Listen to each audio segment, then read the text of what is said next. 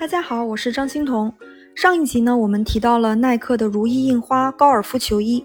这一集我们来说说它的设计公司——胆小野兽。它的英文名字是 Timorous Beasties，是阿利斯泰尔·麦考利和保罗·西蒙斯在一九九零年的格拉斯哥创立的。两个人原来是同学，都是一九八八年从格拉斯哥艺术学院毕业的。他们设计的纺织品和壁纸颠覆传统。怪诞奇幻，华美中又透露出阴森。他们对传统的如意印花进行大胆的改写，作品往往乍看上去没什么异样，但是凑近一看，发现有许多吓人一跳的细节，有种恶作剧的意味。有人称他们的设计是迷幻版的威廉·莫里斯。我们先来说说这家公司的发展。麦考利和西蒙斯都是格拉斯哥艺术学院学习纺织品设计的。在当时那个年代啊，极简主义当道，纺织品和壁纸的设计是以低调素雅的风格为主流的。纺织品和壁纸在房间的存在感比较低。麦考利和西蒙斯觉得市面上这些设计啊，简直太无聊了，毫无新意。两个人1988年毕业，在1990年成立了胆小野兽公司。公司的名字 Timorous Beasties 出自诗人罗伯特·伯恩斯的一首诗。致一只老鼠的第一段。创业的初期，他们的作品呢，并没有很多人买账。想要逆着潮流冲出一条生路，并没有那么容易。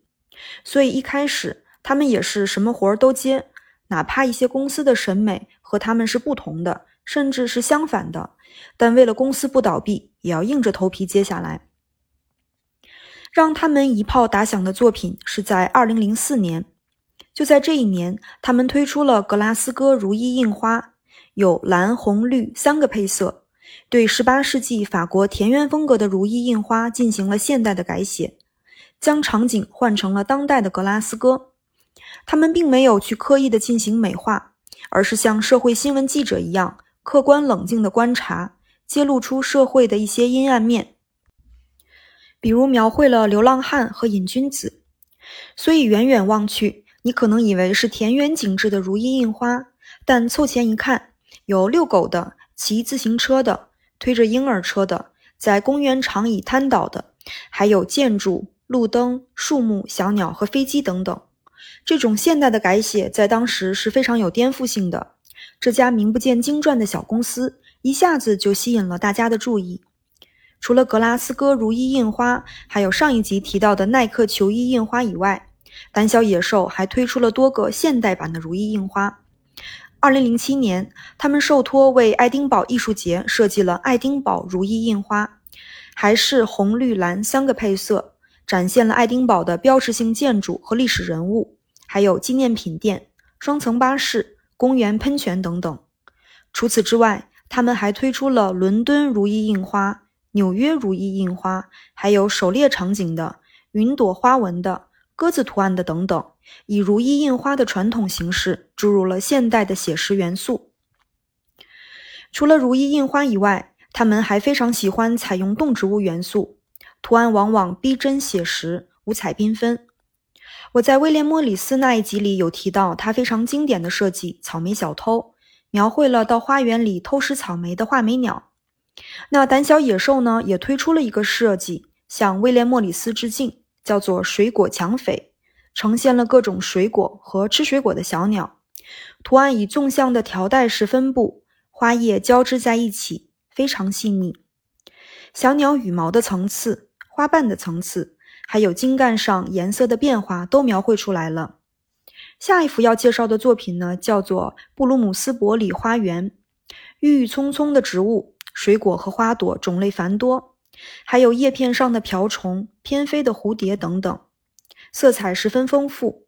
植物上缠着奇奇怪怪的蛇形线条，背景中还有植物的影子，充分体现了大自然的繁茂，但不会刻意将植物描绘的优美规整，而是完全不规则的自然写实的。颜色从鲜艳到暗淡，有华丽柔美的一面，也有粗犷野性的一面。胆小野兽并不只是描绘优美的动物，有一些我们认为不美的，甚至是恐怖的动物，也被他们以一种华丽的视觉形式展现出来。比如说，他们推出了多款飞蛾图案的壁纸和面料，非常具有欺骗性。有一幅叫做《飞蛾锯齿图》，远远看上去啊是一排排锯齿形的彩色条带，非常亮眼。但是你凑近一看，这些条带是由一个个飞蛾构成的，飞蛾的翅膀上布满斑点，触须都清晰可见。还有一个设计叫白蛾环纹，远看上去呢是排列成行的白花儿，但是一细看，发现花朵全都是由白色的飞蛾构成的，而且飞蛾的描绘十分写实。一般的视觉设计呢，会把自然中可怕的东西美化一下，或者呢弄得比较可爱，让人更能接受。但是胆小野兽的设计就是让你看到大自然的真实面貌，飞蛾也可以是很美的。但并不是我们普通定义的美，或者说，并不是根据人的审美标准来调整它。飞蛾的美里本身也包含了它的野性，它让人害怕的一面。胆小野兽呢，也很喜欢画虫子，蜜蜂就是一个经常出现的主题。他们公司的 logo 就是一个蜜蜂，有两个蜜蜂的设计很经典。第一个叫拿破仑蜜蜂，有许多配色，构图很简单。就是行与行之间交错排列的蜜蜂，其中的蜜蜂呢是十分写实的，可以看到蜜蜂肚子和翅膀上的阴影，这也是他们非常经典的一款设计。还有一款叫做野蜜蜂，这个有密集恐惧症的人千万就别看了，画面密密麻麻，全部爬满了蜜蜂，完全不规则排列，空白处非常少。这个一般的居室壁纸呢，都是作为背景，不给人喧宾夺主的感觉。但是胆小野兽的很多设计，比如这款野蜜蜂，让人一进到房间就必须要看到它，好像啊它在冲着你喊“看我，看我”的感觉。而且这个画面可能还会引起人的不适。但是胆小野兽可能想对观看者表达，你看了舒不舒服是你的事情。野蜜蜂就是这样的。为什么要把动物昆虫都描绘成人类觉得很可爱、看起来舒服的样子呢？这种完全写实的。充满野性气息的画面不是更真实吗？最后要提的一类作品，也是胆小野兽比较擅长的，那就是对传统大马士革花纹的改写。大马士革是叙利亚首都，历史上以精湛的纺织工艺而闻名。大马士革锦缎闻名于世，花纹华丽精美，一般以花卉为主题，用来装饰宫廷宅邸。先给大家看两幅传统的大马士革花纹。常采用菱格构图，那胆小野兽进行了大胆的颠覆，设计出许多现代风格的大马士革花纹。比如第一个大理石纹锦缎，嗯，其实已经看不出传统大马士革花纹的样子了。背景呢是间距不等的红色纵向线条，虽然远看上去好像是花卉，但细看呢还有些恐怖，能看到好像是人脸还是骷髅的图案。下一个设计叫大马士革锦缎纹墨字图，也是色彩十分缤纷，图案有泼墨晕染的效果，以植物为主题，可是还是可以看到类似人脸的图案。